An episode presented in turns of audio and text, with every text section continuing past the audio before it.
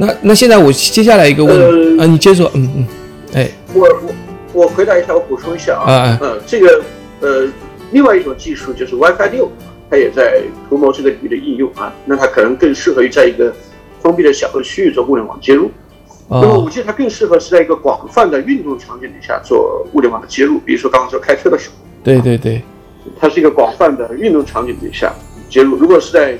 呃一个小的区域，WiFi 六也许也可以考虑啊。那么此外，目前的很多应用呢，物联网应用它是固定场景底下，那我们也可以考虑用这个基于 4G 的 NB-IoT 技术，或者基于 3G 的 NB-IoT 技术。啊，以及另外一种叫 LoRa 的技术进行这个广联网的接入，所以物联网的无线技术是有很多很多种类啊。那么五 G 有它擅长的地方，WiFi 也有它擅长的地方。那么基于四 G、三 G 的 NB-IoT 也有它擅长的地方。那么 LoRa 也有它擅长的地方，它它不是一种纯粹的，只是一种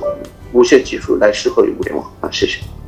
那我再问一个啊，就是这又插插一个新问题，就是说五 G，他们有人说到六 G，甚至说到以后，呃，直接美国跳过五 G，说什么用星链啊，就是你看，你知道马斯克不是发了很多卫星嘛，到天上，然后说、呃、用这样一个网络，因为我其实我并不是很乐观这个，因为我记得好像摩托罗拉在很早以前就想做一个卫星手机啊、卫星电话这个网络，但后来就失败了，好像是。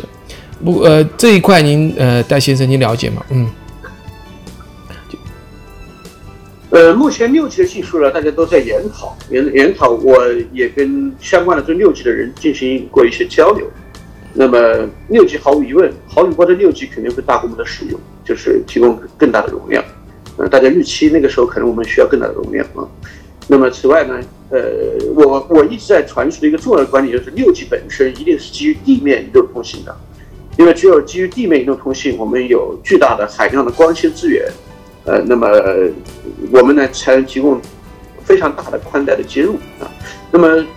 马斯克的星链呢，它本质上还是一种呃近地的卫星系统，它的带宽相比六 G 还是小太多了，所以它可能更适合在一些偏远的或者说是传统地面通信无法覆盖的区域来进行互联网的覆盖。那么这是一啊，第二呢是卫星跟移动通信本身并不冲突，可能我们都误解了。那么目前全世界的同步通信卫星里边，有很大一部分的容量是为移动通信基站提供回传啊。举个例子来说，有一个海岛，那么我可以用卫星导一个很大流量下来，然后在这边装上一个基站，那么这些老百姓就可以通过用普通的手机，就可以通过这个基站，再借助于卫星宽，呃，卫星的带宽连上互联网。所以卫星跟基站本身也不冲突啊，因为基站可以提供老百姓的这种廉价的手机进行广泛的互联网接入，而卫星呢，它可以为一些很偏远的区域提供大容量的带宽，所以它们本身也不是一种冲突的技术啊。呃，谢谢。啊，其实我我知道在以前哈、就是这个这是新问题了，就是我们接这个卫星电视的时候，要有买一个那个小的很小，现在已经很小的那个卫星天线啊，然后呢接到自己家里看那个电视节目，其实那个流量也很大，因为那个数字信号哈、就是那个那个如果通用来通讯电话的话啊，至少这个下载是肯定是够的，可能上传还是有点问题，是吧？呃，大家误解了，大家误解了。卫星电视它的原理不一样，卫星电视是广播式，也就是说，呃，卫星它是比如说有十个频道，它就不停的广播，那么你在这个卫星覆盖范围之内都会收过呃收听这十个频道的电视节目，但是本身它的带宽永远是这么大，它不会针对你有特殊的带宽供应，它是一个广播式的，就是一发全收，啊就大喇叭喊着，所有人都收听同样的容量，它的容量不一定要用很大，不一定要用很大，所以这就是卫星电视的原理。那么互联网不一样，互联网是双向互动的，也就是说，你每个人收的内容都不同，所以它需要极大的容量。每个人都不同的话，就需要极大容量，所以这样对卫星的要求就会变得非常的大。啊、谢谢好的。最后一个问题啊，就是现在我经常也接到这种啊、电信公司的电话，他说，呃，你要不要升五 G 哈？然后说了这个一些一些好处吧，啊，然后我他也提了个问题，你的手机支不支持五 G 什么的？我好像我自己有有几个嘛，有一个这个 iPhone 六 S 就没有五 G 这个功能，啊，就是说那如果要去支持五 G，我可能就要去买新的手机哦。那么现在就要考虑了，就是如果我像我这样的朋友很多的话，他是不是要去升级呢？就是因为因为五 G 毕竟是一个潮流嘛，因为大家都从三 G 到四 G，对吧？那你给呃这个我们听众朋友有什么建议吗？关于要不要升级这一块？嗯，这个取决于自己啊。嗯，那么今年有一个很大的变化，就是五 G 手机的价格雪崩式的下降，这是一个对老百姓非常好的一个事情。那么我也在今年年初呢买了一台这个一千九百九十九元的五 G 手机，价格很低。那么这款五 G 手机就是小米 K 三零，是整个全世界第一款一字头开头的价格的五 G 手机。那么在最近这款手机已经降到了一千二百九十九，也就是比年初的时候又降低了七百元。那么这样的一些千元级本，嗯对老百姓来讲，获得一款五 G 手机就变得很简单了，也很容易了，而且。像 K 三零的这个五 G 手机跟那 K 三零的四 G 手机，可能价格相相差也非常的小。那么在这个时候，我觉得老呃老百姓现在开始选择新手机的话，还是建议选择五 G 手机，因为它的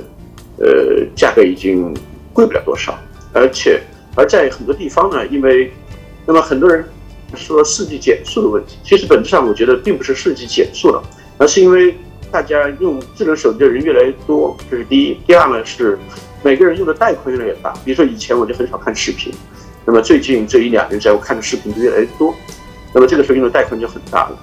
那么这个时候，呃，它四 G 建设已经不怎么扩容了的情况底下，那么每个人获得四 G 的流量肯定会越来越小啊。这个不是说运营商故意怎么样，而是因为本身的，呃，需求多了，自然每个人分的就是大啊。那么五 G 这个领域里面呢，现在运营商新建的主要都是五 G 的流量。所以你如果有五 G 的手机，那么你现在这些已经有五 G 基站覆盖地方，你获得流量就会变得很大啊，也没人跟你抢。那么这个时候，所以我觉得，呃，现在的新用户他是可以考虑买五 G 手机了。但是如果你的四 G 手机本身都很好用，呃，也没什么问题，也还在生命周期之内啊，那你为什么要换呢？你可以再等等也可以啊。相信五 G 手机未来种类也会越来越多，也会越来越漂亮。谢谢。啊，那个在关于流量的收费这一块也是在降下降是吧？因为我我我印象中好像五 G 的流量要要贵一点还是怎样，呃，就是就他，因为我看到一个也是别人告诉我的，说，呃，如果你开了五 G，你要注意你这个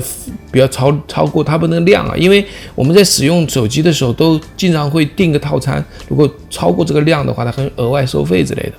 嗯，喂，我